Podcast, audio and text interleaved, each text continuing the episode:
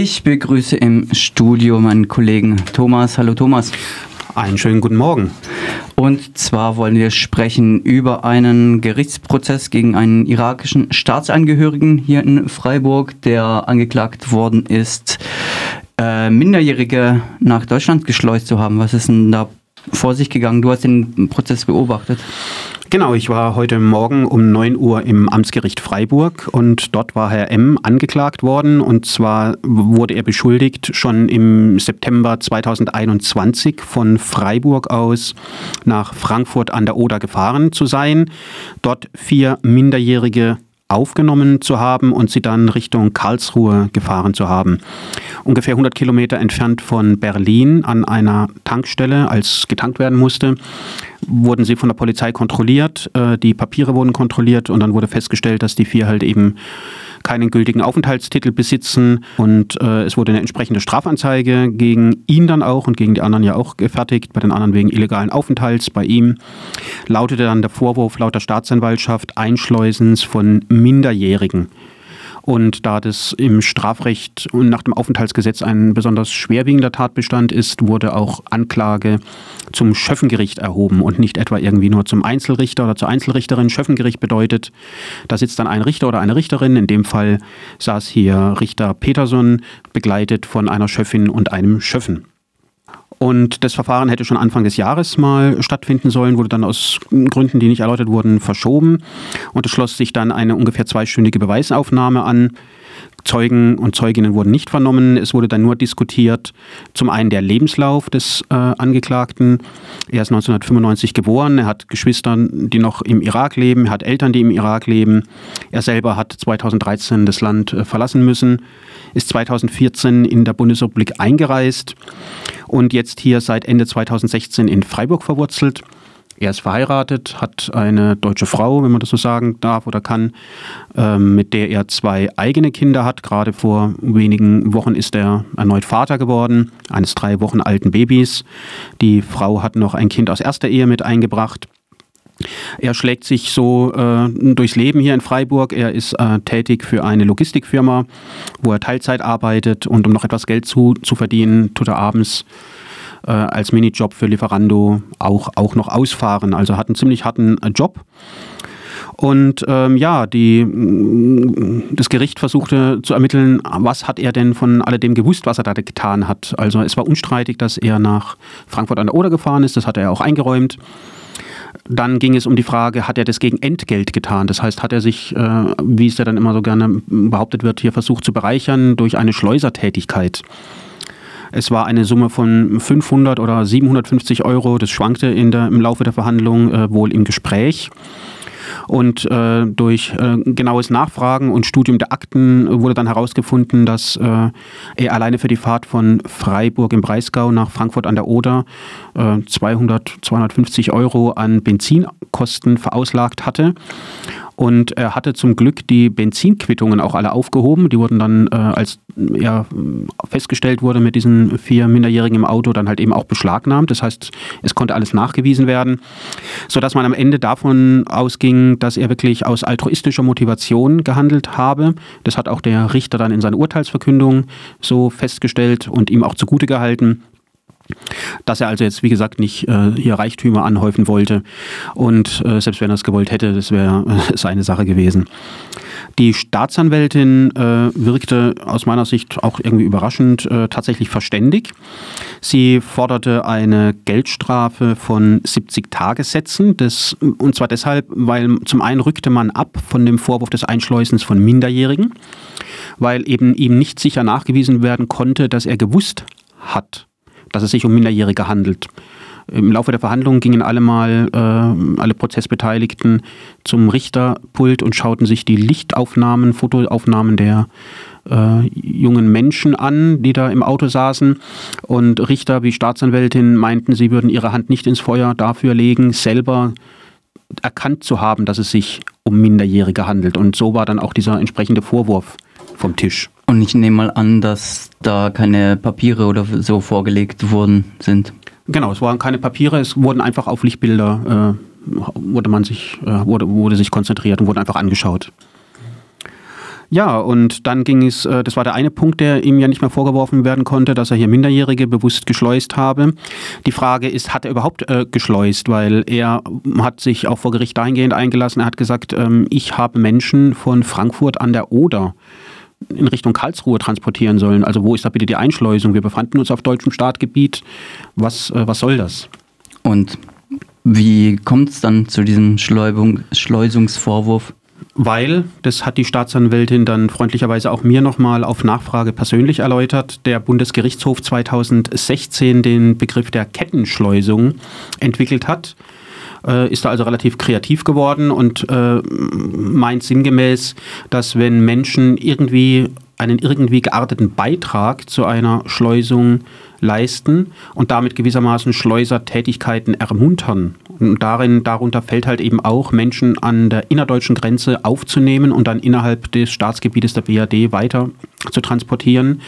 Dann können diese Menschen sich auch wegen Einschleusens strafbar machen. So kam es dann auch in diesem Fall. Er wurde jetzt nicht mehr verfolgt wegen des Einschleusens von Minderjährigen oder der Beihilfe des Einschleusens von Minderjährigen, sondern jetzt ging es nur noch um den Vorwurf des Einschleusens mehrerer nicht deutscher Staatsangehöriger.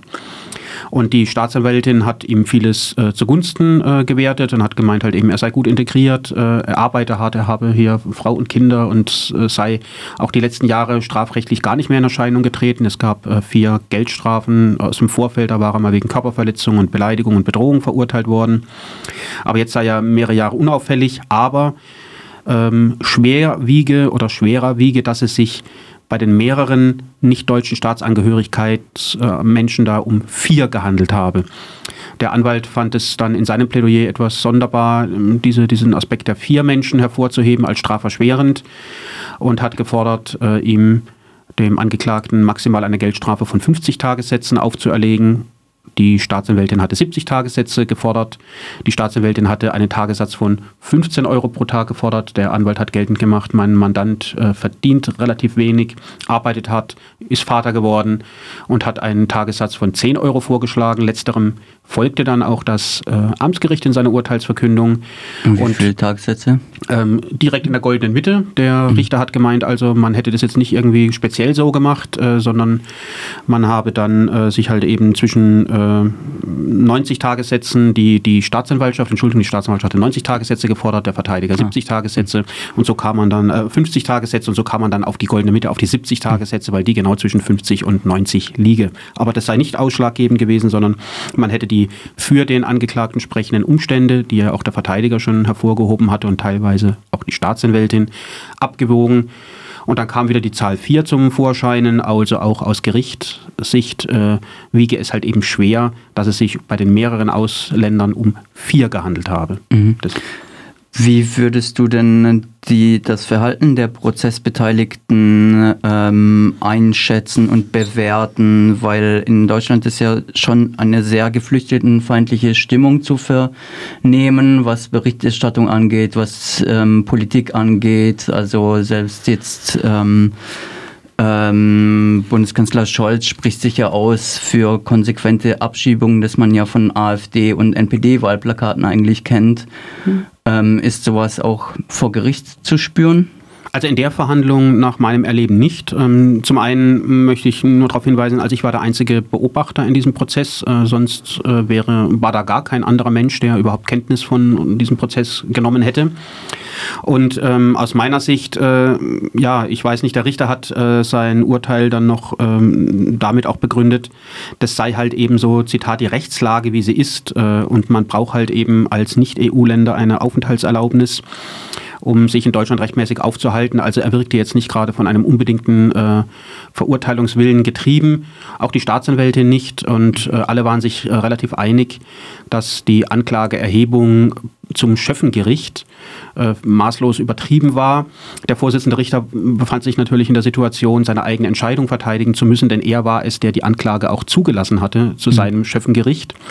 Aber so sei es halt eben, dass sich dann in einer Verhandlung äh, manche Sachverhalte eben auch ganz anders oder in einem milderen Licht darstellen, als sie noch zum Zeitpunkt der Anklageerhebung den Eindruck gemacht hatten.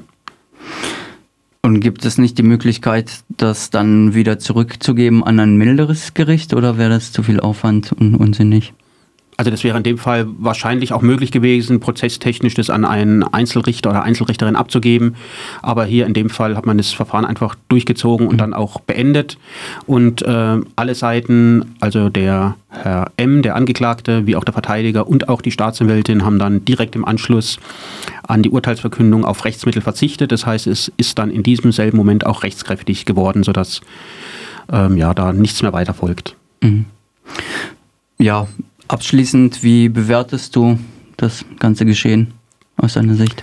Also es gibt ja mehrere äh, Dimensionen. Zum einen natürlich, dass überhaupt Anklage zum Schöffengericht erhoben wurde. Wie der Verteidiger betont hat, hat er im Erstgespräch mit seinem Mandanten da auch eine Angst gespürt bei seinem Mandanten. Denn wenn jemand zum Schöffengericht angeklagt wird, dann steht in der Regel eine Gefängnisstrafe im Raum, oft sogar eine Gefängnisstrafe ohne Bewährung. Und hier haben wir es ja wirklich einer, mit einer ganz, ganz milden Geldstrafe dann zu tun am Ende. Das heißt, da waren jetzt äh, ein, zwei Jahre sehr große Verunsicherung, weil davon kann ja möglicherweise auch die weitere Existenz dieses Menschen abhängen. Das heißt auch sein Aufenthaltstitel, selbst wenn er mit einer Deutschen verheiratet ist und äh, hier Kinder hat, äh, versuchen Ausländerbehörden ja dann das gerne zum Anlass zu nehmen, eben den Aufenthaltsstatus zu entziehen.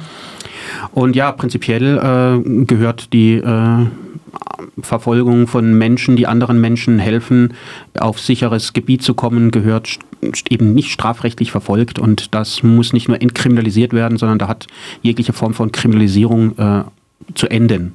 Mhm.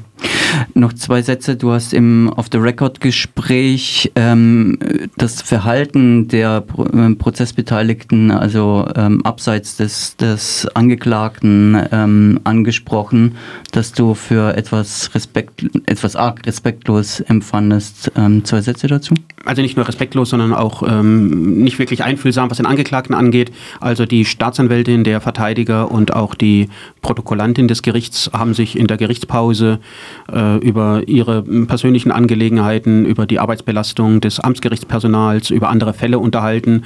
Und der äh, Herr M. saß auf seinem Stuhl wie so ein bisschen häufig in Elend, die drehte so die Däumchen und wirkte also ziemlich unsicher und verunsichert. Und ähm, ich finde, es wäre wünschenswert, zumindest wenn dann die Verteidigung äh, oder Verteidigerinnen und Verteidiger in so einer Prozesspause sich dann vielleicht eher dem Mandanten widmen als dem der persönlichen Kontaktpflege mit äh, anderen Justizangehörigen. Also selbst der Verteidiger und Verteidigerin bzw. Verteidigerin ähm, war nicht sehr einfühlsam. Also nicht in der Verhandlungspause, aber mhm. während des Prozesses voll präsent äh, und auch für den Mandanten sich äh, in die Bresche werfend. Das gehört auch mit zur Vollständigkeit.